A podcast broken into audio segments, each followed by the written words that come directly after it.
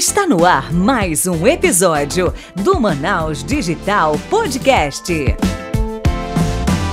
Fala, Manaus Digital! Sejam bem-vindos ao primeiro, melhor e maior podcast de empreendedorismo da região norte. E sejam bem-vindos também ao 29 episódio da nossa temporada. Pois é, já se passou tudo isso.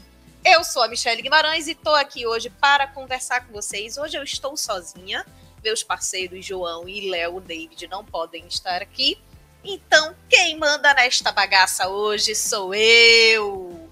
E aí, a gente vai conversar hoje sobre oportunidades de negócios na sustentabilidade. Porque sustentabilidade é muito mais do que falar de meio ambiente. E é um papo que eu vou ter com uma pessoa que tá mandando bem pra caramba nessa área, tá revolucionando o mercado local, quiçá o nacional, quiçá o internacional. Enfim, deixa eu chamar logo aqui o Fernando Lindoso. Seja bem-vindo, meu querido. Obrigado pela oportunidade, Michele. Obrigado é, pela audiência de todos aí. É um prazer estar aqui compartilhando um pouquinho dessas oportunidades com, com vocês. Olha só, Fernando, você não está falando, como eu, eu, disse antes, você não está falando com qualquer um. A gente tem muito orgulho de ter batido aí no, no último mês mais de 30 mil audições, viu? Então, é sinal de que as pessoas estão gostando do Manaus Digital e principalmente de vocês, convidados, que trazem os conteúdos maravilhosos. Então, é essa galera que você está falando, com quem quer empreender, com quem quer alavancar carreira, porque a gente está aqui para fazer o nosso estado, nossa cidade e a nossa região, né, da região norte crescer. Mas, Fernando Lindoso, a gente sempre faz uma pergunta clássica aqui no Manaus Digital. Quem é você na fila do pão? Nos conte, por favor. Bom, eu sou o pai da Maria Luísa e da Maria Helena. É, eu começo falando por elas porque elas são é, as minhas musas inspiradoras, junto com a minha mulher, claro, mas é, é por elas e para elas que eu trabalho. É, Fernando é um empresário, ainda posso dizer um jovem empresário, é, que há mais de uma década empreende e acredita que a gente pode fazer a diferença na vida das pessoas pelo nosso trabalho. E hoje eu estou numa caminhada que me trouxe até a Enforce, é, Enforce Green Solutions, do qual hoje eu sou CEO e founder. É, e eu acho que é a partir daqui que nasce um novo Fernando, um Fernando que, que acredita que pode fazer a diferença, é, é pode fazer, pode ganhar dinheiro empreendendo, também pode deixar um legado para quem mais. É, então, hoje eu sou o pai das Marias e eu sou o CEO da Enforce, mas eu penso sempre nelas e construo é, tudo que faço é, baseado no que eu vou deixar para elas também. Mas deixa eu te fazer uma pergunta, né? Vamos um pouquinho lá atrás. Qual é a tua formação? O que que tu já fez antes? Só para só para eu falar um negocinho aqui para a galera. Legal. É, eu sou formado em Direito, nunca atuei é, como advogado. É, antes mesmo de me formar, eu montei minha primeira empresa, é, uma empresa na área de marketing promocional, na, no qual eu fiquei nove anos à frente. Era uma empresa que eu meti a cara mesmo, sem apoio ah, da família. Eu sou filho de funcionário público, meu pai, minha família completamente dos dois lados, de todos os lados, advogado, advogado, advogado. E eu, ovelha negra empresarial da família, é, quis ser empresário ainda na faculdade, então desenvolvi aí é, as, as habilidades que um bom empresário precisa. É, fiz muito com pouco e consegui construir aí um caminho bem legal. Cheguei é, é, onde eu realmente queria é, em relação ao mercado publicitário, estava muito feliz satisfeito, mas quando a minha primeira Maria nasceu, você sabe que o mercado publicitário ele é um pouquinho agressivo do ponto de vista é, de tempo, de prazo, então para isso a gente tem que se dedicar muito. Então quando a, a Maria Luísa nasceu, eu fiz uma reflexão e falei, o que, que eu posso fazer para trabalhar menos e ganhar mais e estar tá mais presente na vida da minha filha. E foi quando eu tirei assim uns seis meses para estudar e as oportunidades começaram a aparecer. Foi quando eu vi que o mercado de sustentabilidade era um mercado que estava em, em, ascensão. Isso foi em 2016 é, para 2017 e de lá para cá a gente construiu um caminho até chegar hoje no que é a Enforce e, e, e é por aí que a gente está caminhando. Olha só que interessante. Por que, que eu te pedi para falar com mais detalhes? Porque hoje o mundo, né, a gente vive um dinamismo tão grande que foi-se o tempo que você ficava preso à sua área de formação ou à sua é, primeira área de atuação. Tu é advogado, trabalhou com publicidade e hoje está trabalhando né, com negócios sustentáveis. Então, uma coisa aparentemente não tem nada a ver com a outra. E aí, antes da gente entrar na Enforce, eu queria te fazer uma pergunta que é justamente para a gente trazer essa reflexão para quem está nos ouvindo. Quais habilidades tu desenvolveu ao longo desse tempo todo que te, te fizeram ter segurança para mudar radicalmente assim a tua, né, a, a, as, as tuas atuações? Legal. É, semana passada, inclusive, quase que eu vou no, num estúdio de tatuagem, faço uma tatuagem muito pensando nisso que você acabou de colocar. É, eu acredito que mais do que a questão da resiliência que um bom empresário, qualquer ser humano adulto precisa ter, é, eu acho que a palavra certa que a gente precisa ter na nossa vida, e é importante que a gente entenda isso, não só como uma questão do lixo, tá? É, mas eu acho que saber se reciclar eu acho que é o mais importante do, da vida do ser humano. Saber aproveitar cada ciclo, enxergar que aquele ciclo acabou e, e, e desenhar um novo ciclo para aquilo que você acredita, não importa. E, e, um ponto que eu acho muito interessante e que eu costumo é, é, bater muito desde a época que eu atuava no mercado publicitário é um dos maiores publicitários do Brasil, o Washington Oliveto, ele não é publicitário, ele não é publicitário de formação, ele é um uhum. cara que ele, ele se fez um publicitário. E eu usava ele como exemplo quando eu estava trabalhando na publicidade. Por quê? Porque mesmo eu não tendo a formação, eu conseguia sentar com, com um publicitário e ele nem perceber que eu não era um publicitário. Olha só. E é, é eu acho que hoje, mais do que há 10 anos atrás, isso já tinha, mas hoje mais ainda, com podcast, com YouTube muito mais democrático, é, com as pessoas sabendo falar mais o que sentem, é, sabendo passar mais o que sabem. Hoje você consegue ser o que você quiser ser é, com a internet. Eu acho que se você souber pesquisar, se você usar a internet a seu favor, você pode amanhã virar um chefe de cozinha sem ter nunca feito uma faculdade de gastronomia. Enfim, é, é, depende muito do seu querer. E, e essa questão da reciclagem, é, a internet te dá a possibilidade de você reciclar é, o seu ser é, de acordo com aquilo que você gosta. E, e, trabalhar com o que você gosta, eu acho que é um, é um grande ponto diferencial na vida das pessoas. A gente conhece muita gente que sobrevive no trabalho, sonha se aposentar, e é engraçado que quando você conversa com a maioria dos empresários de sucesso, são pessoas que não querem jamais se aposentar. Então é, é, é, um, é, um, é, um contra, é, um contra, é um contrassenso que tem muito grande entre um funcionário público e um empresário. É que às vezes o empresário, às vezes não, na maioria das vezes o empresário trabalha muito mais, mas ele não quer se aposentar. O funcionário público às vezes trabalha bem menos, mas por estar trabalhando em algo que não te satisfaz ou te traz uma felicidade, tudo que ele mais quer é poder se aposentar e fazer o que ele gosta, ou, ou, ou enfim, ele vive a vida inteira em busca de um fim e ele não aproveita, é, a maioria das vezes muitas pessoas não aproveitam esse ciclo, né? Pois é, né? É, é, é exatamente uma questão que vale a pena a gente refletir. Eu, por exemplo, também eu adoro trabalhar. Eu acho que eu não me vejo parando de trabalhar. O que a gente pensa, lógico, ao longo dos anos é desacelerar, mas parar pelo menos, né? A gente que é, é empreendedor. E aí as pessoas sempre ficam depositando uma pseudo futura, futura felicidade. Aí quando eu me aposentar, eu vou ser feliz. Quando eu tiver né, tantos anos de contribuição, eu vou ser feliz. E esquece de, de aproveitar justamente essa época que você está na ativa.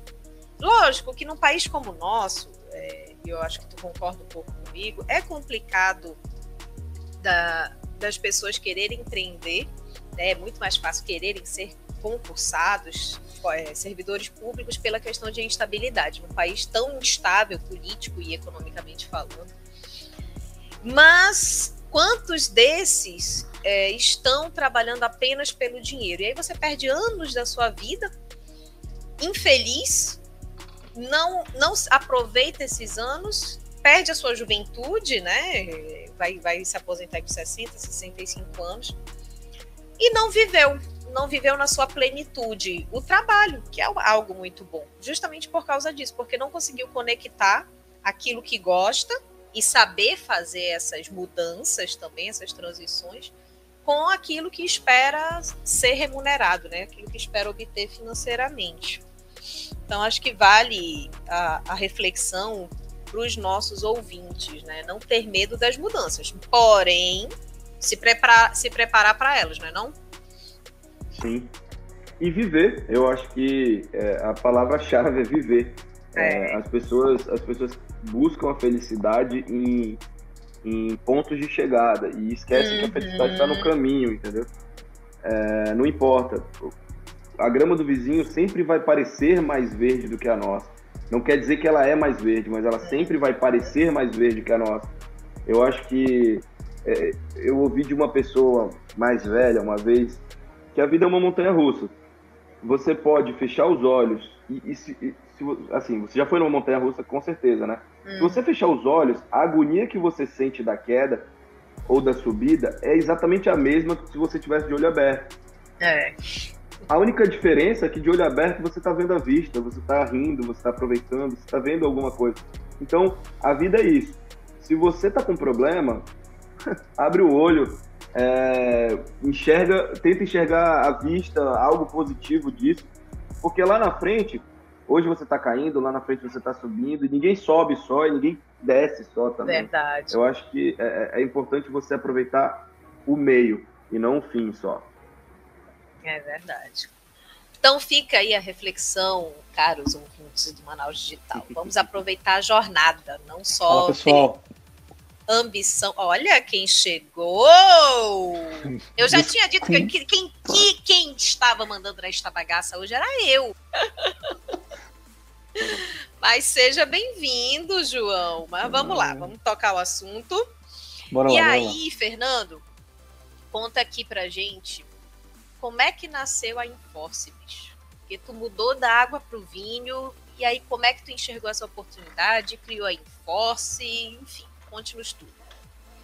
2017, eu tava em Brasília, e aí encontrei um tio meu, e ele falou, meu filho, tem um pessoal querendo investir em transformação de resíduo em energia na Amazônia. Como assim, tio? E aí ele virou para mim mostrou o projeto. Eu falei, tá, é, é, é, isso que eu quero. Eu nem sabia o que, que se tratava, mas eu falei, não, pode marcar uma reunião para mim que eu, eu entendo disso. E aí eu fui pesquisar, corri para a internet, fui ver do que, que se tratava e fui para a reunião. É, a reunião foi, na verdade, foi em em novembro de 2016, eu tive essa reunião. E quando foi em fevereiro de 2017, a gente já estava apresentando o projeto na Suframa aí para o primeiro projeto do qual a gente estruturou, que era a, a, o desenvolvimento de uma usina de larga escala para tratamento ah. de resíduos, transformação em energia. E aí aquela coisa do amadurecimento, né?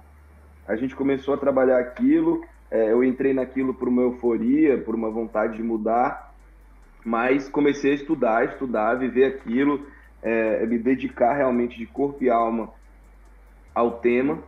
E aí foi quando eu fiquei mais próximo do inventor é, e surgiu uma oportunidade de comprar uma tecnologia que não fosse é, é, em parceria com essa Joy, nessa Joy Venture com essa outra empresa que queria montar a estrutura aqui. E aí foi quando nasceu a Eletroroda, que é hoje o, um dos nossos produtos chaves. A gente está desenvolvendo essa tecnologia desde 2017, que é uma nova matriz energética.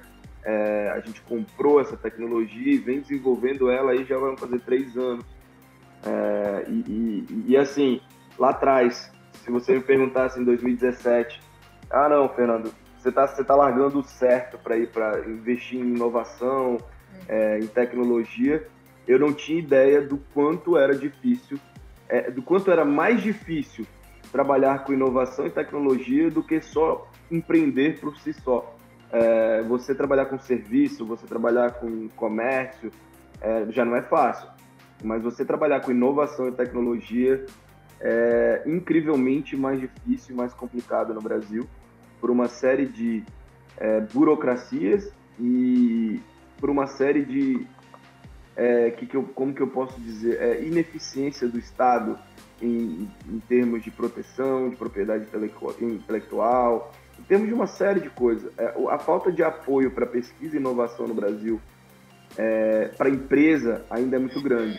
E assim, aprendi na pele, a gente caminhou aí esses anos todos é, com investimento anjo, com investimento próprio, a gente botou nosso capital aqui, a gente não tem capital bancário, a gente não tem capital é, de empréstimo, foi 100% privado, 100% dos sócios, dos acionistas, e a gente foi caminhando é, é, na Eletroroda aí por esses é, anos, até que em 2019 surgiu uma oportunidade para a gente, a gente conheceu um grupo de fora, é, do qual a gente começou a ter uma relação comercial bem interessante, e a gente enxergou que num futuro muito próximo, a gente finalizando a tecnologia, possivelmente a gente iria é, vendê-la. E aí foi quando bateu dentro do meu coração aquele sentimento da primeira conversa. Opa, o lixo é um problema. Eu, eu já tinha me apaixonado pela questão de transformar um passivo em ativo. E você tirar um problema da sociedade e transformar aquilo numa solução. E aí foi quando a gente virou e falou assim, não, vamos fazer o seguinte. A Eletroroda vira um produto da Enforce, a gente cria a Enforce, é, a Enforce Green Solutions, né? O nome já diz tudo. É, aqui a gente usa a força da inovação para desenvolver tecnologia verde, tecnologia sustentável, é, Enforce é, Green Solutions, né? Então, assim, a, a gente juntou um, um pool de, de pessoas. É, acho que o que a gente tem de mais valioso aqui, sem dúvidas, vem até antes da tecnologia, de qualquer tecnologia que a gente tem aqui, são as pessoas. O nosso time aqui é sensacional, tanto na parte de mecânica, engenharia, na engenharia como um todo, na parte de meio ambiente, de engenharia do trabalho, é, comercial também, já que sou já, já que sou eu que estou falando aqui. E, e mais uma vez, assim como eu fiz com a publicidade, eu me dediquei de corpo e alma. Hoje eu, eu sento ali com, com o mecânico e falo de engenharia mecânica com ele como se fosse um engenheiro mecânico. Eu acho que essa, essa reciclagem ela serve também para que você consiga viver melhor esse meio entre um caminho e outro e, e conseguir ser feliz. Eu, hoje eu sou, é, eu posso dizer que eu sou uma pessoa extremamente feliz do que faço, mesmo com todas as dificuldades, mesmo com todos os percalços, porque hoje a Enforce ela começa a entregar os frutos que a gente começou a que a gente plantou há dois, três anos atrás. Hoje a gente já tem tecnologias próprias, a gente já conseguiu chegar em um modelo de negócio escalável que a gente está começando a, a, a, a, buscar já um novo tipo de investimento para que isso possa, é, primeiro, é, com muito pé no chão, a gente consiga ser referência em Manaus, depois referência no Norte, depois referência no Brasil e por que não no mundo, já que a internet ela nos conecta em termos de conhecimento, ela também abre portas para a gente em termos de expansão. Cara, assim, eu achei que eu era maluco, tá? Mas assim, é. eu tô vendo essa, essa eletroroda aqui, meu, eu falei, meu Deus do céu. Como você falou, né, assim, é, eu tenho um, um pouco de experiência também com esse lance de desenvolvimento de tecnologia no Brasil, né, de inovação. E realmente não é uma área fácil, né? Toda vez, toda reunião que eu tenho semanal com o pessoal lá da empresa, a gente fala assim, pô, a gente podia estar tá vendendo pão, né, gente? É. A gente resolveu entrar nessa, né? Então realmente tem essa questão aí. Mas, cara, esse negócio aqui vai num outro nível. Me conta aí, como é que funciona esse negócio, cara? É uma tecnologia, na verdade é um dispositivo gerador de torque. A gente gera torque. Esse equipamento ele foi desenvolvido não para gerar energia, tá? Esse equipamento foi desenvolvido para mineração. É...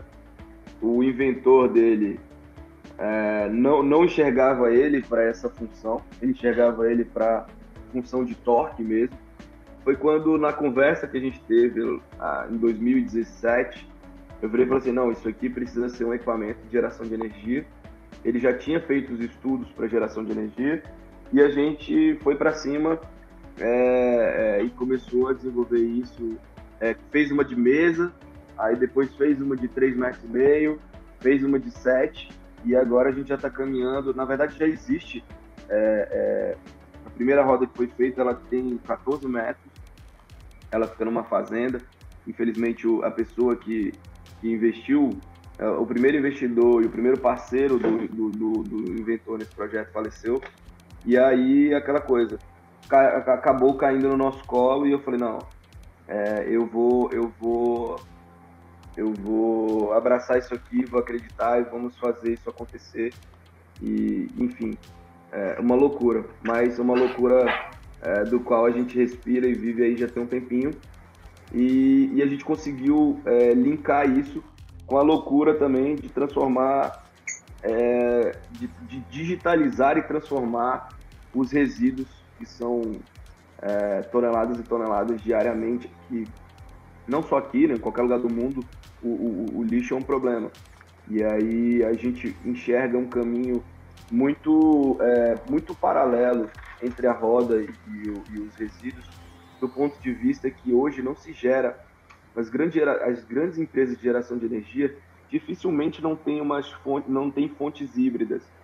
Então, é, baseado nisso, a gente enxergou que, que essa sinergia ela é extremamente positiva, não só do ponto de vista econômico, mas também do ponto de vista estratégico e operacional. Muito bacana, Fernando, assim, impressionante uh, tanto a disposição, né, quanto o desenvolvimento é. tecnológico, né? É um produto muito, muito legal. A gente sabe que o empreendedor, né, ele tem essas duas vertentes, né? principalmente para a gente que lida com inovação, né?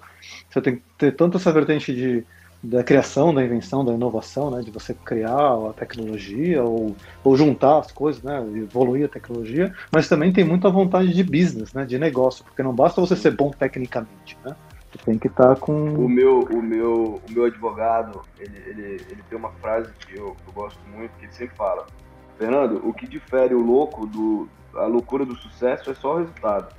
Então a gente está aqui é, é, caminhando nessa loucura é, em busca do sucesso. Então a gente, a gente quer é, fazer acontecer, a gente quer transformar e, e, é uma linha muito tênue entre a loucura e o sucesso. E realmente o resultado é o que faz a diferença. Então não adianta nada a gente caminhar isso tudo se a gente não conseguir entregar é, o mínimo do resultado possível. E o resultado é, é ele é muito interessante do ponto de vista do que representa energia para as pessoas. É, é, é, eu sou um, um advogado formado, é, formado em Direito, eu tenho MBA em Gestão Empresarial, atuei anos por, na, na, na, área de marketing e hoje eu sou uma pessoa que consegue estudar e, e enxergar algumas coisas relacionadas à energia, à, à, questão da sustentabilidade como um todo, mas é, é tão básico a energia. É, a gente não tem água no Nordeste, não é porque não tem água, tem água no Nordeste, só que está no solo. Você não tem energia para tirar essa água. Então a energia ela é vital. A energia ela, ela, ela, é vida. A energia é capaz de dar água onde não tem água, de tratar a água onde tem uma água suja. É, as pessoas não conseguem dimensionar o que é energia até ela não ter. Eu Sim. acho que é, é, é, é o tipo de coisa que Há, há, três semanas atrás eu fui fazer um, uma instalação de um projeto nosso que a gente fez uma parceria com a Universidade da Inglaterra. A gente instalou um biodigestor numa comunidade indígena é, na entrada do Rio Cuieiras, é, no começo da Navilhanas ali. E a gente chegou lá e o gás de cozinha para eles tá na faixa de 150 reais o botijão. Nossa. Então, assim, é, eles vão cozinhar, quando eles vão cozinhar, eles vão cozinhar basicamente com lenha. Então, você tem ali dois impactos. Um impacto econômico, né, que você tem um problema de, de não conseguir comprar que é o, o gás, e o impacto de saúde. Porque aquela pessoa que cozinha com fogão a lenha, uma coisa é você cozinhar no fogão a lenha ah, eu vou cozinhar no fogão a lenha no final de semana, vai ser um, um, uma pizza que eu vou fazer. Uma coisa é você fazer arroz e feijão todo dia no fogão a lenha e você respirar aquela fumaça ali durante 20, 30 anos. O impacto disso na tua saúde é imenso, porque você está respirando a fumaça ali todo dia. E, e mais do que isso, eles não, eles não conseguiam enxergar o valor do resíduo deles. A gente colocou um biodigestor e a, pessoa, a família agora consegue jogar todos os restos de comida nesse biodigestor, tá jogando os restos, as fezes das galinhas e dos porcos lá, e eles têm 7 horas de gás por dia, é, gerado por eles mesmos ali, pelos restos, é, dos, os resíduos orgânicos dele, estão é, gerando gás ali. Então ele, ele, ele acabou com aquele problema de ter que comprar o gás de cozinha, e ele já está resolvendo um problema que ele tinha, que ele simplesmente jogava o lixo dele sem saber para onde ia, enfim mesmo estando numa comunidade isolada, é incrível como as pessoas não têm ideia de onde vai o lixo, tá? Sim. É, você. A gente meio que esconde isso, né? Isso, Eu tenho essa é. impressão, é. sabe? É, a gente meio que esconde isso, é um negócio que ninguém quer olhar, né? A gente... Não, é, quando tá perto, quando tá perto ele incomoda, mas quando tá longe a gente esquece. É, a gente realmente não, não, não liga. Se tu ficar do lado de uma lata de lixo meia hora você vai estar incomodado com aquele cheiro. Se essa lata de lixo estiver do outro lado da rua, pode ficar o cheiro que for, que você não vai ser. Você não vai levantar para arrumar esse lixo. E, a, e é. assim a sociedade. Então, é, é, é, hoje, é, quando você fala de resíduo, aí eu vou, vou, vou bem. vou filosofar que a gente hoje vive um momento ímpar na nossa vida, que é a questão da pandemia. E talvez um dos maiores culpados disso é, tenha sido a falta de saneamento no mundo. As pessoas. É, é, é, um vírus que se alastra também pela sujeira. Não é só pela sujeira, também pelo egoísmo. Porque quem não usa máscara acaba que passa para o outro. Enfim, é, é, é, um vírus que se, que se espalha pelo egoísmo, mas a questão sanitária ela é básica. Eu fui para o interior em fevereiro e estava no auge do Covid aqui na, na, na na nossa região. Quando eu cheguei lá e eu vi o lixo da cidade em cima de uma balsa, o lixão é em cima de uma balsa, não um lixão por si só, é um lixão em cima de uma balsa. E o urubu estava comendo o lixo hospitalar junto com o lixo Nossa. da cidade. Então, assim, a gente fala do morcego, ah, o chinês comeu um morcego, filho da mãe passou. Cara, o nosso urubu é, tá comendo o, tá comendo sangue com Covid. E aí? É, a gente pode, acho que a gente tem uma cepa só da nossa região, a gente está de parabéns, porque a gente tinha possibilidade e potencial para ter várias cepas. Porque a gente, as questões sanitárias aqui são absurdas. É, você não precisa ir nesse interior. Você vai aqui em Manaus, tem uma quantidade de lixeira viciada e a gente não tem ideia. Há menos de um mês atrás, uma das maiores indústrias do, do nosso polo, teve, um, teve uma apreensão de etiquetas numa lixeira viciada, no Distrito 2. Isso é absurdo. Isso é absurdo não só do ponto de vista sanitário, mas é absurdo do ponto de vista empresarial. É uma falta de compliance, uma falta de governança é, que não, não, não, não, não condiz com, com a tecnologia, com tudo que a gente vive hoje. E é para isso que a gente trabalha, tá? a gente hoje está desenvolvendo as nossas tecnologias para que a gente consiga fechar essa cadeia e trazer aquela palavrinha que tanto se fala na, no, nos últimos tempos, que é o ESG, é, trazer o ESG de fato para o lixo, para o resíduo.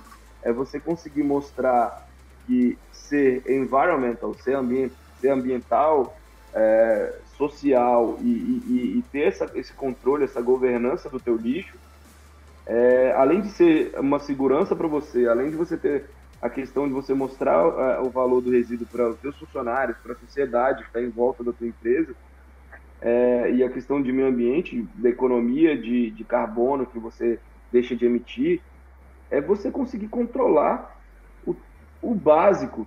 É, uma empresa multinacional não saber para onde vai o seu lixo é, é, é, muito pior do que você, Michele, não saber para onde vai o lixo que você joga no condomínio, que você não tem a gerência disso. Mas essa empresa ela tem a gerência, ela paga alguém para tirar esse lixo. E ela não consegue controlar isso. Então, é, é isso para mim é uma das coisas mais absurdas e é, e é para isso que a gente trabalha hoje, é para resolver esse problema, para fechar essa ponta e fazer as coisas acontecerem. Eu estava dando uma olhada nos reports né, esses últimos dias aí, é, porque minha filha está com um trabalho de um trabalho sobre clima, né, sobre ESG na, no, no, colégio.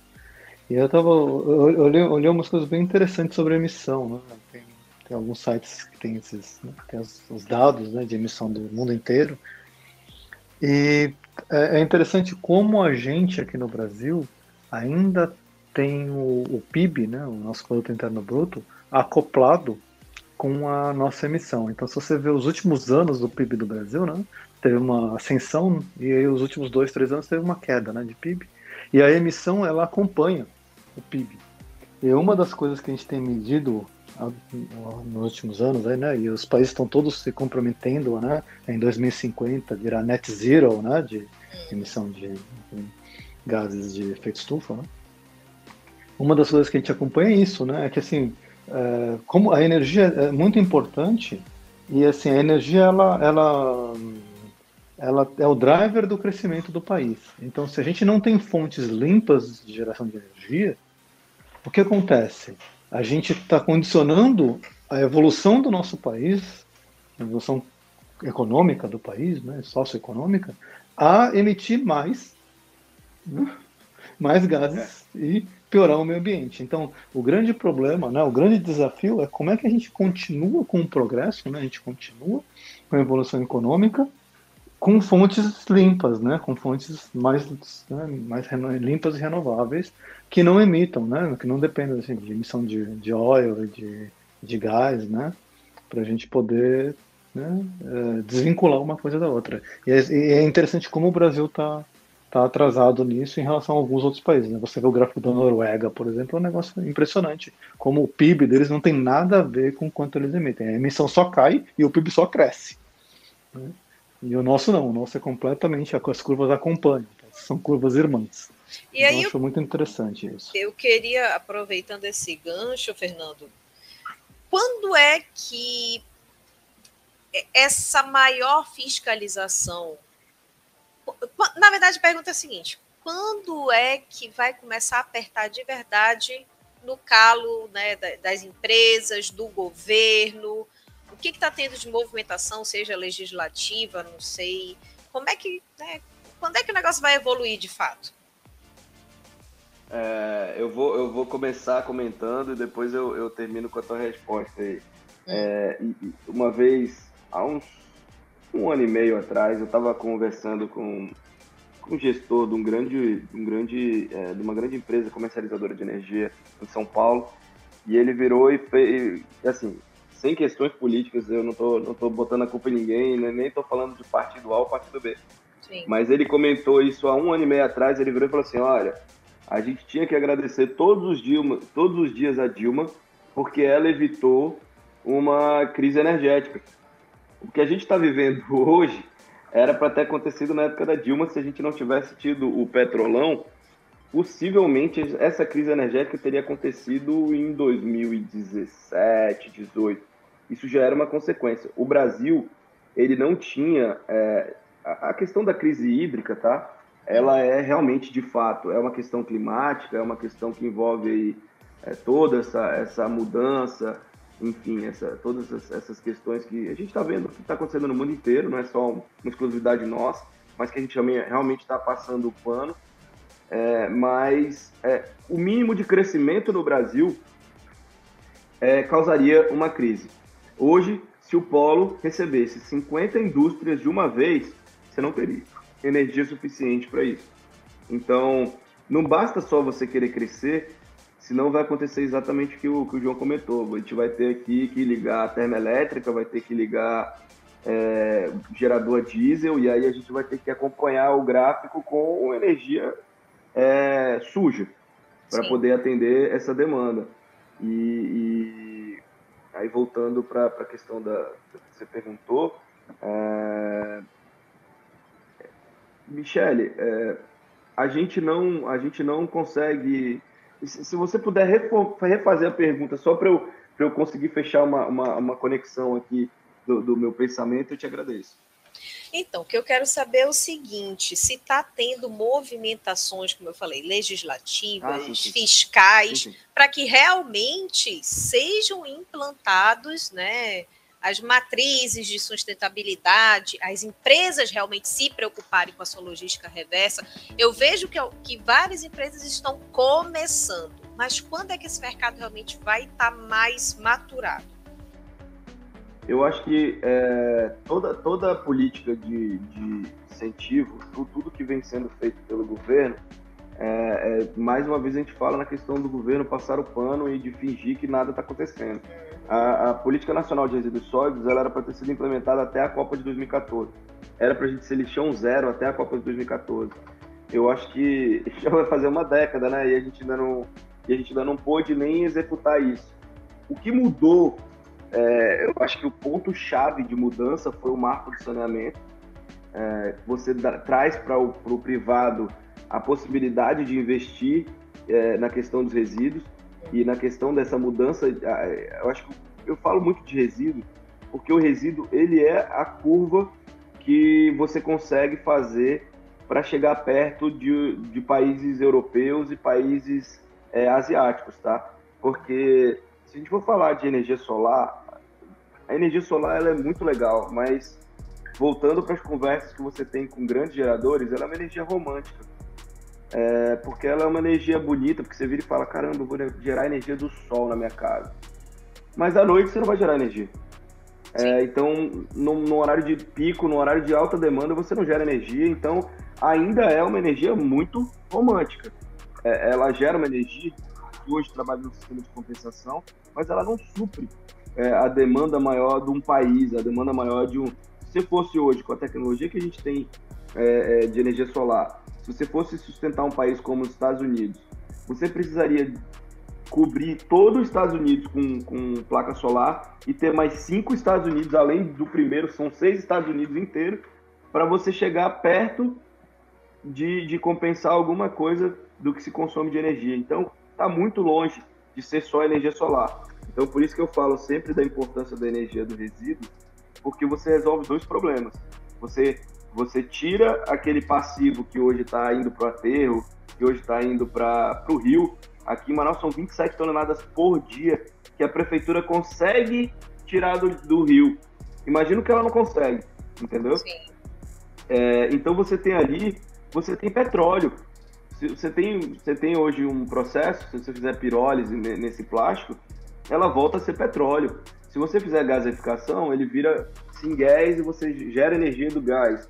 Se você fizer carbonização, você transforma lixo em carvão. Então, assim, é, o que falta hoje no Brasil e que falta para essas empresas ainda é uma política mais é, é, é interessante do ponto de vista de investimento. Mas, é, hoje, está na pauta aí também a questão de, de, de, formalizar o mercado de carbono no Brasil. Eu acho que isso vai ser uma, o diferencial, vai ser o ponto que vai fazer é, é, a gente de fato entrar num cenário global e aí a gente vai conseguir ver muita coisa acontecendo. E de umas três semanas para cá, Michele, hum. tem uma nova pauta acontecendo que poucas pessoas, eu não sei se já ouviu falar. Você sabe o que, que significa greenwash? Sim, sim. Já ouvi falar pois é. um pouco. Tem muita empresa fazendo greenwash. São empresas que são extremamente poluidoras e estão comprando é, a poluição, tentando apagar essa poluição com projetos é, verdes uhum. em paralelo, mas sem, sem acabar com o seu processo poluidor. É aquela coisa, eu não estou nem aí, eu vou continuar poluindo, Mas eu vou buscar alguns projetos aí que eu possa fingir que eu estou fazendo algo verde para poder me limpar. Só que isso também não vai colar. Eu acho que é, é, é, é aí, aí é que eu acredito que seja o ponto mais determinante do momento que a gente está vivendo, quando a gente fala é, o que, que, é a mudança do passado para o futuro da sustentabilidade é, no mercado, tá? Quando Sim. você vê o banco se preocupando com isso, quando você vê o banco emprestando, é, é, é tirando dinheiro do bolso para fomentar isso, banco não dá ponto sem nó, você sabe disso o banco ele não investe em nada que não seja lucrativo para ele. Então, é, quando a gente vê um cenário onde os maiores fundos internacionais estão é, voltando seus investimentos para isso, a gente vê aqui hoje, e aí eu destaco aqui com, com, com felicidade até, a gente vê hoje a Bemol se destacando no mercado é, amazonense como a primeira empresa a emitir debênture ESG que quem comprou foi o Bradesco. O Bradesco Isso. não ia investir por burrice, entendeu? É, eu acho que o que vai mudar é, esse cenário, e aí eu trago isso como uma oportunidade para Manaus, é, eu, eu, eu, falo, eu, eu, tenho batido muito nisso nas reuniões comerciais que eu participo, CDL, é, Panamazônia, e outras que a gente que a gente está presente, eu falo, gente, vocês não estão enxergando. E aí, aí, tem uma barreira muito grande é, de uma das coisas que você falou no começo, tá? Você falou que as pessoas ainda confundem muito sustentabilidade com ambientalismo. É, a sustentabilidade ela é economicamente viável, ecologicamente correta e socialmente justa. No meu ponto de vista, não existe nenhum desenvolvimento sem a palavra sustentável. Hum. Porque se você desenvolver qualquer coisa que não seja economicamente viável, ecologicamente correto, socialmente justo, daqui a cinco anos você vai estar fazendo igual um monte de gente está fazendo hoje. Você vai entra numa empresa que não tem lâmpada de LED. O cara está desesperado, falando, não, eu vou trocar minhas lâmpadas para LED.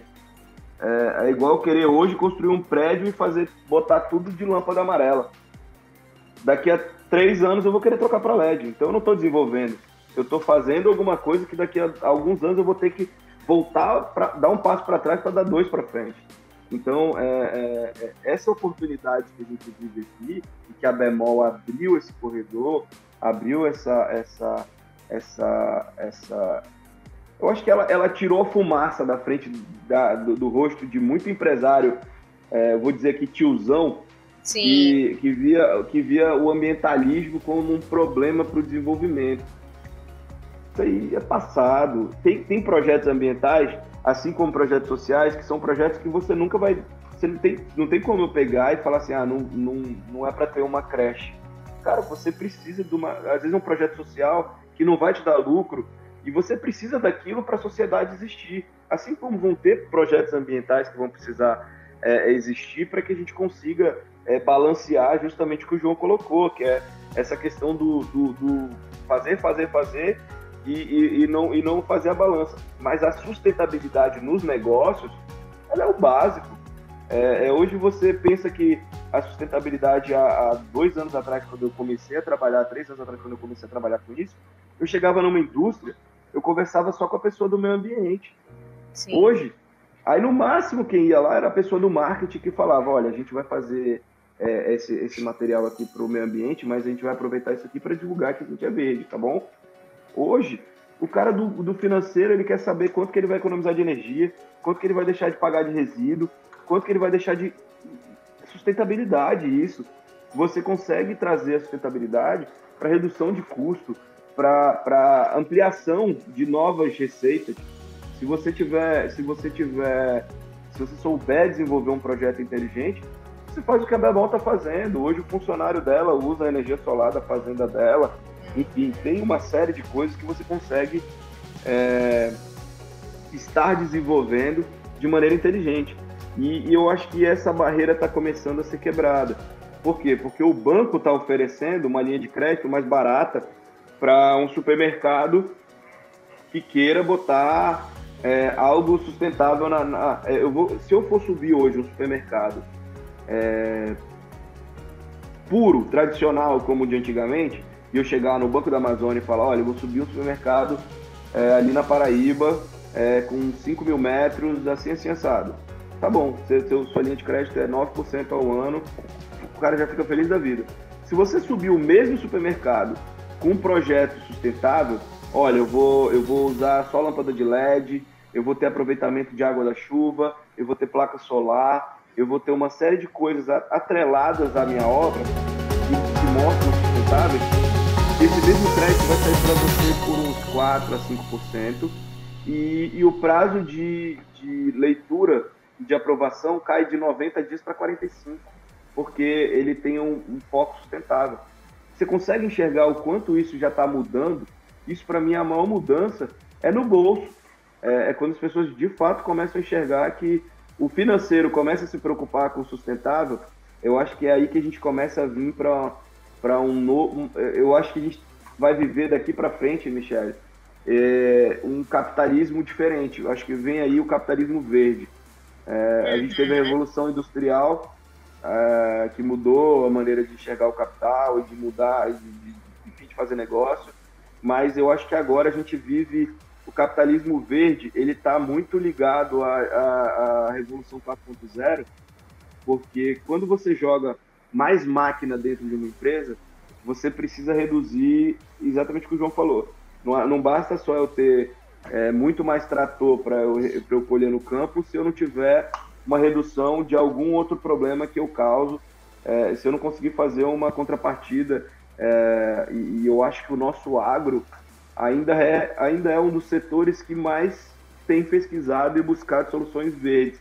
A nossa indústria está muito mais atrás do que o agro, porque o agro é tão criminalizado no Brasil uhum. é, e, e, usam isso como um, um fator de, de desvalorização do nosso agro externamente, é, na verdade, eu acho que hoje, é, usando os dados que o João colocou, a indústria prejudica o agronegócio no Brasil.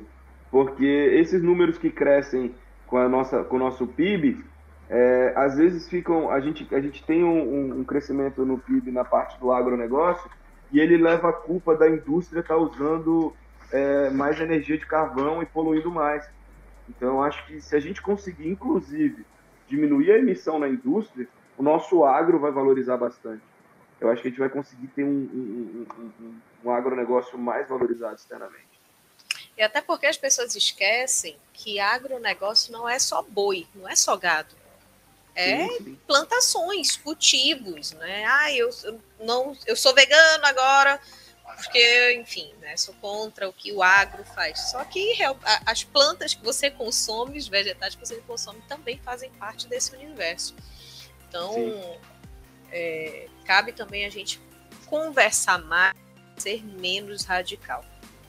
E aí, Fernando, para a gente já caminhar aqui para nossa reta final, quais as perspectivas para a Enforce tu enxergas, né? E para o mercado, para quem quer de repente entrar nesse ramo, seja com a reciclagem, seja com é, energia renovável. O que, que tu está enxergando aí daqui para frente de oportunidade? É, muita gente quando fala de reciclagem, eu vou falar de reciclagem aqui, que é uma coisa que acho que é a mais palpável do ponto de vista de qualquer pessoa, você pode começar a fazer a diferença hoje. É, e até, até criar um negócio muito rápido baseado na reciclagem.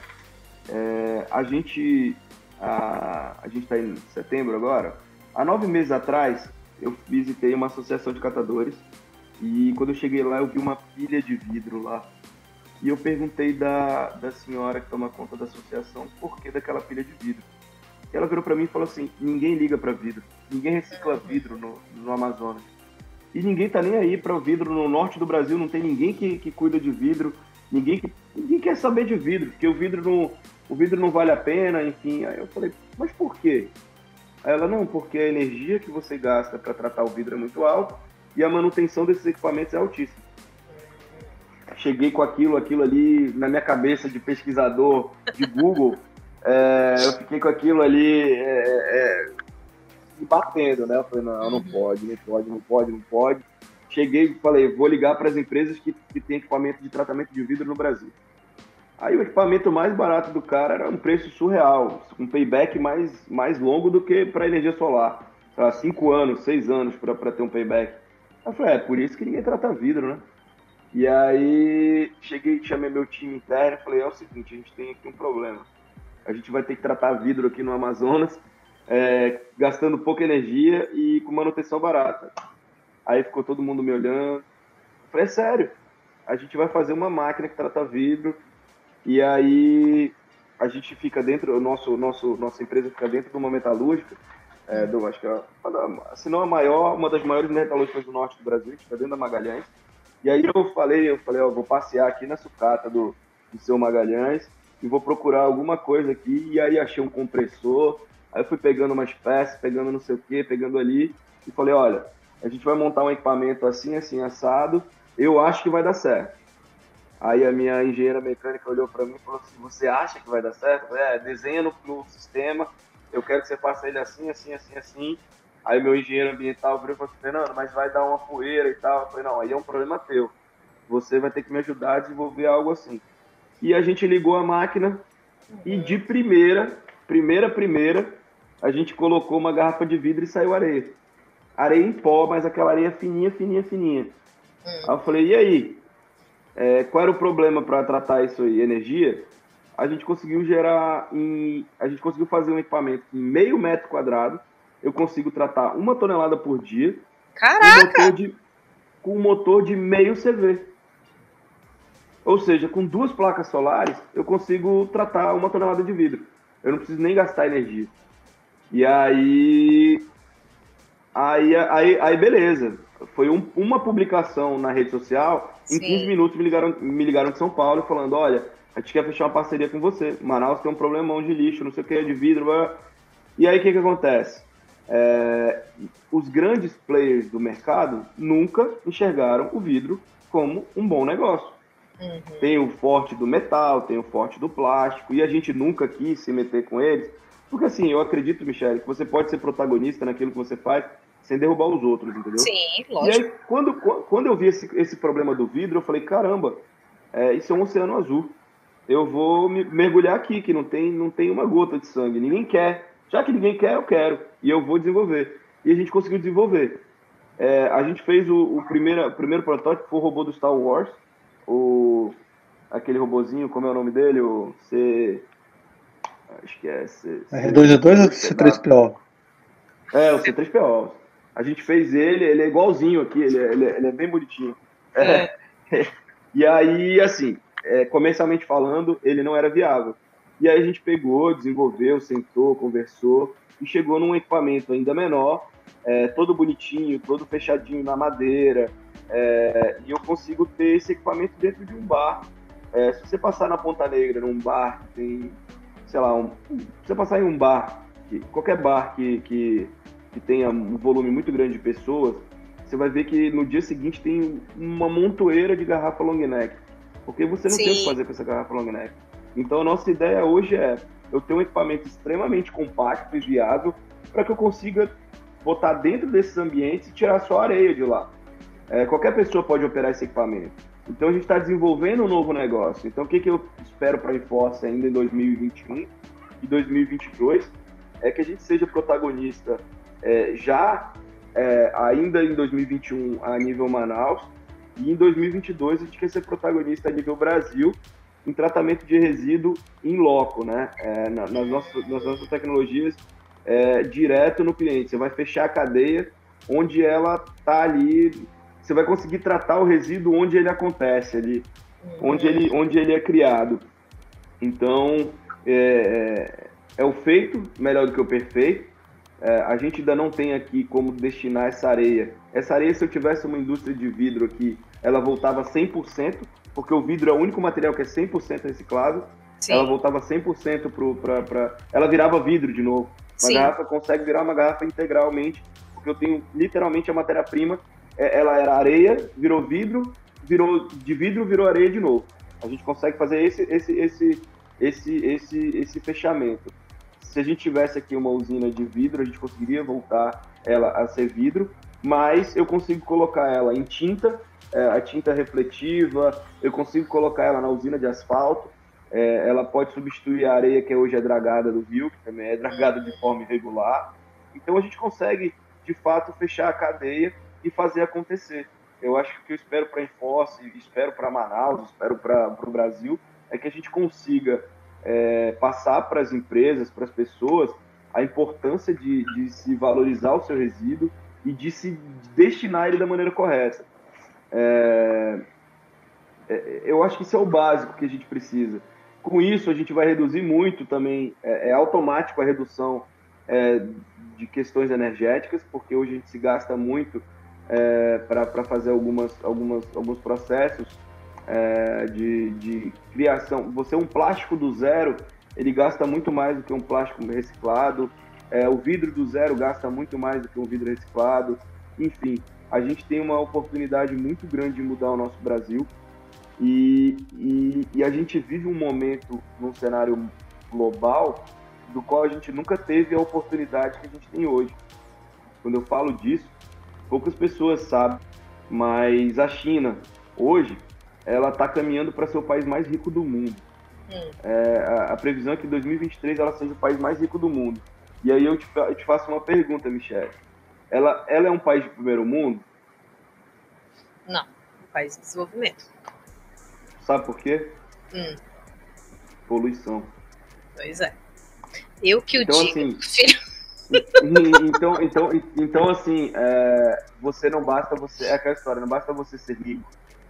É, é. Você, precisa, você precisa começar a fazer a diferença internamente. E aí eu vejo um monte de gente criticando a China. Ah, porque a China é isso, a China é aquilo, a China é isso, a China é aquilo. A China hoje é, uma, é o país que mais desenvolve energia sustentável no mundo. É o país mais preocupado na corrida por novas tecnologias é o país que mais energiza é, os, a frota é, é, é de mobilidade, é o país Sim. que mais troca é, os veículos a combustão por, por, por veículos elétricos em, em, em, quantidade, não em percentual. A gente também tem que entender que eles têm um volume muito maior do que a Alemanha, mas a China está correndo atrás. E o Brasil não está correndo atrás. O Brasil parece estar tá correndo contra. A gente vê a gasolina aí batendo seis reais e ninguém pensa em trocar o carro para um carro elétrico. Pelo contrário, o governo ainda sobretaxa o carro elétrico. Eu, eu, eu, eu vou te falar, você vê, se, se, se você pegar o cenário de São Paulo, você já percebeu a quantidade de carro elétrico e híbrido que tem em São Paulo? Uhum. Sabe por quê? Uhum. Por quê? Quem tem carro elétrico na cidade de São Paulo não participa do rodízio ah, sim, e não, verdade. E não paga IPVA. Verdade. Então, assim, a cidade de São Paulo, junto com o estado de São Paulo, já estão já tão enxergando a mudança. E aí volta uma reflexão a nível governamental. Qual é a maior receita do estado do Amazonas hoje? ICMS de gasolina. Se o estado não souber se reinventar, ele não vai deixar nunca a tecnologia do carro elétrico entrar aqui, por quê? porque ele mama na teta do combustível fóssil. Então, é, a gente vive... a gente faz um paralelo, né, Fernando? Porque várias montadoras já anunciaram que a partir de 2035, se eu não me engano, 2030, 2035, não, 25, 25, 25 várias já anunciaram 25. que vão deixar de, de fabricar carro, né, com combustível oh, a Volvo, A Volvo a partir de 2022 não fabrica nenhum carro que não seja no mínimo híbrido. Uhum. A, a, a, até 2025, 100% elétrico. Audi, até 2025, 100% elétrico. Então a gente está falando aqui, 2025 é, é um piscar de olhos. Quando a gente vê, já aconteceu. E aí a gente começa a ver aqui supermercado, shopping, é, todo mundo colocando.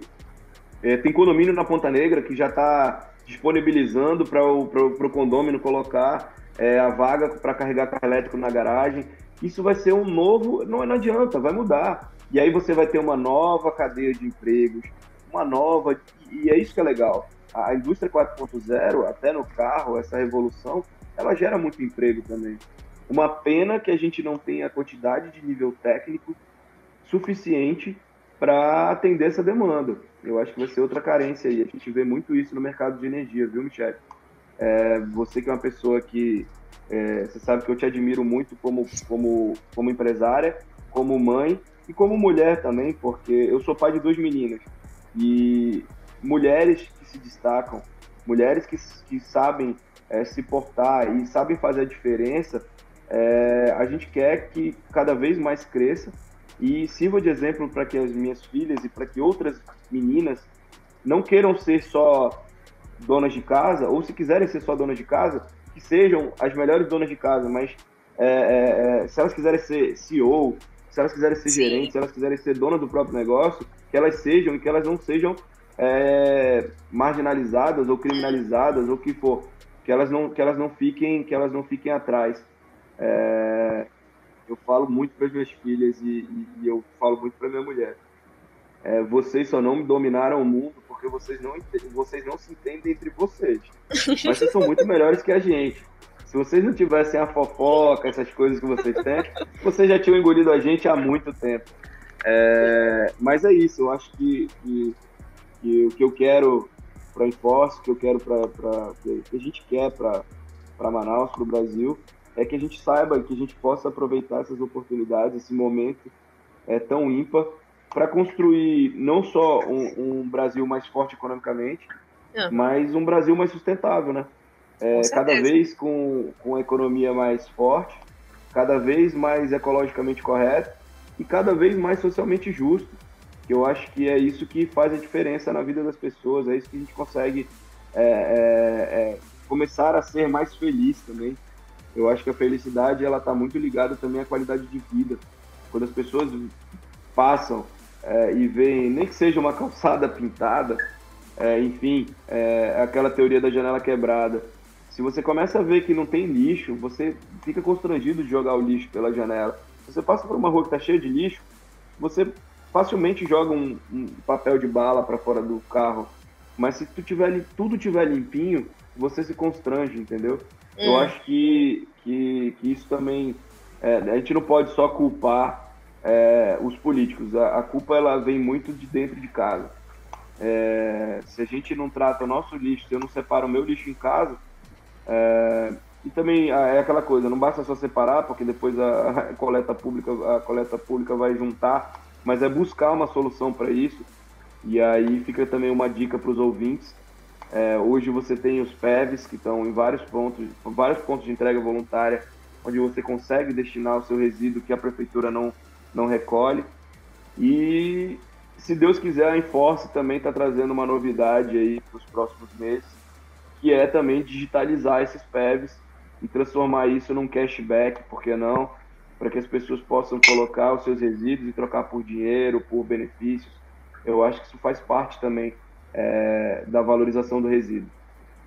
Pois é, né? eu acho que assim, de tudo, de tudo, o mais importante é a gente entender que assim, não é à toa que essa questão de ESG está em pauta, está na moda, né? Assim, a gente está realmente arriscando a, a, existência do mundo como a gente tem o mundo hoje. E é por isso que os países estão se movimentando, né? Ninguém está se movimentando à toa porque, porque é bonito emitir menos CO2. A gente realmente precisa disso, porque senão daqui 50 anos a gente vai estar numa situação muito ruim no mundo inteiro. E é por isso que está todo mundo fazendo esse movimento.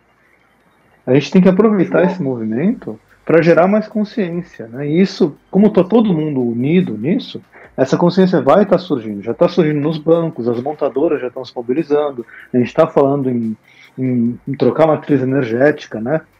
depender menos do, do óleo, e dos derivados e começar a depender de outras fontes. E tudo isso, tudo isso vai culminar num movimento global. Eu acho que nesse momento é muito importante a gente ver empreendedores aí, né, como e como outro, outras pessoas, que, vão aproveitar essa oportunidade e, e, ajudar a alavancar esse movimento. Né? A gente precisa de empreendedores, inventores, inovadores que estejam tomando as rédeas disso, ajudando a conscientizar a população, ajudando a conscientizar o governo, mas principalmente gerando negócios sustentáveis, né? gerando, gerando receita através de ações pró-ambiente. Né? E, e, você vê, né, o Fernando vários exemplos aqui hoje, né? de, né? de, de coisas simples que você falou, pô, não, não, não tem reciclagem de vidro em Manaus, e ninguém nem sabe disso. Né? Ninguém nem parou para olhar. Né? E a Enforce tem, tem, se posicionado não com um produto, mas com vários produtos. E a gente está falando de uma empresa pequena numa cidade como Manaus, entendeu? Assim, tem muita oportunidade por aí, tem muitos oceanos azuis para serem, né? serem desbravados. Basta ter vontade, gente. Né? Isso, e só uma coisa que me preocupa muito, sabe, João? É, eu, costumo, eu, eu, costumo conversar muito e falar muito sobre, um, sobre um, um posicionamento em relação ao SG. É, a gente vive hoje num mundo, não digo nem no Brasil, tá? A gente vive hoje num mundo muito polarizado, onde as pessoas ou elas são de direita ou elas são de esquerda. E o SG, eu costumo dizer que ele não é nem de direita nem de esquerda. Ele é a placa siga em frente, tá? É, Com certeza. Continue reto. É, Exatamente. Porque quando você vai para o esquerdista extremo, esse cara não admite é, que uma empresa é, se desenvolva sustentável. Ele quer que seja só o ambientalismo. E quando você vai para um direita extrema, você não está nem aí para o ambiente, você está aí só para o dinheiro. Então, eu acho que a gente tem que mostrar, e é isso que eu acho que a gente tem que buscar, é, é mostrar, é despolitizar o ESG e falar, gente, aqui a gente não está falando de direita ou esquerda. Aqui é a placa siga em frente. Não tem como você dobrar para lá ou para cá. Ou você vai reto, ou as coisas vão desandar. Não tem jeito.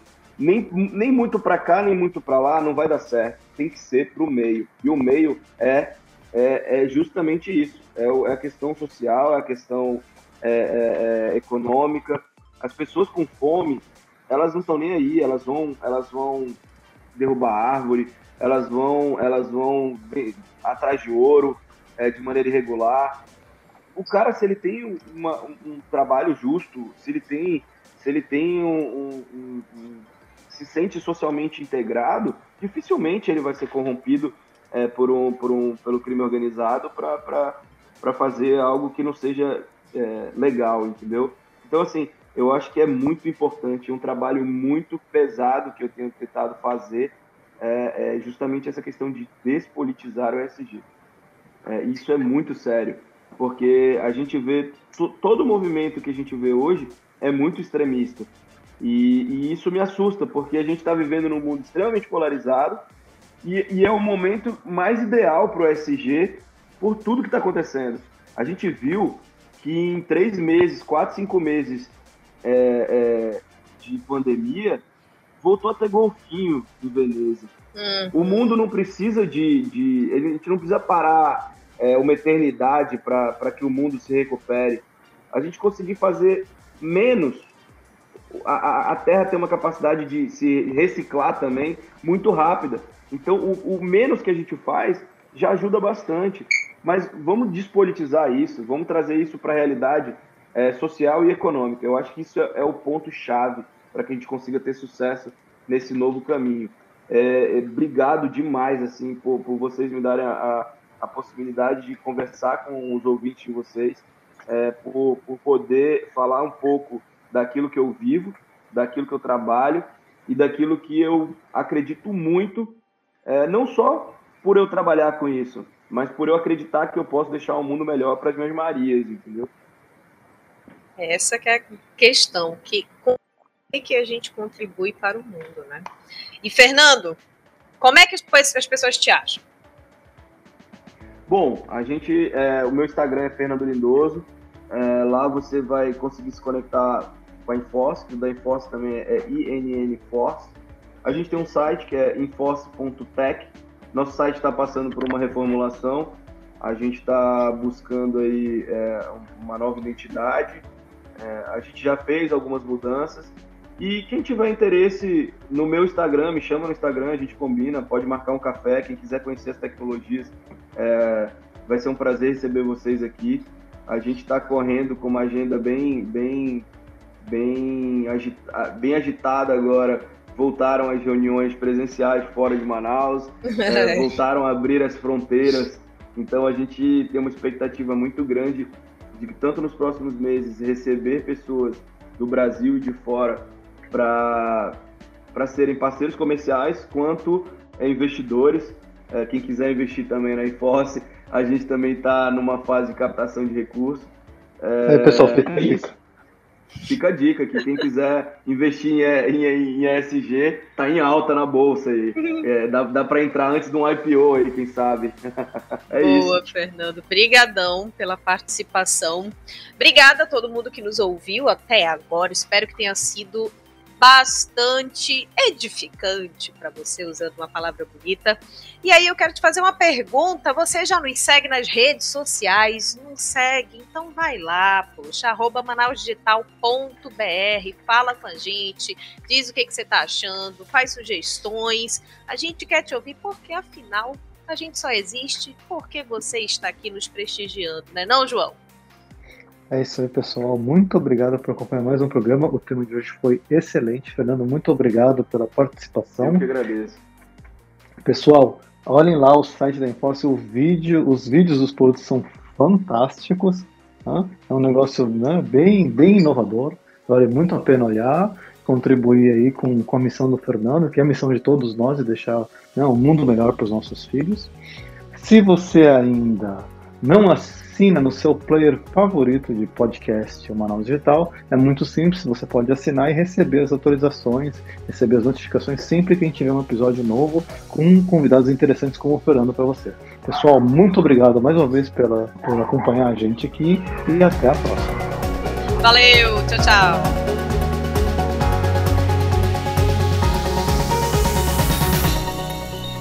Você acabou de ouvir o Manaus Digital Podcast. Até o próximo episódio.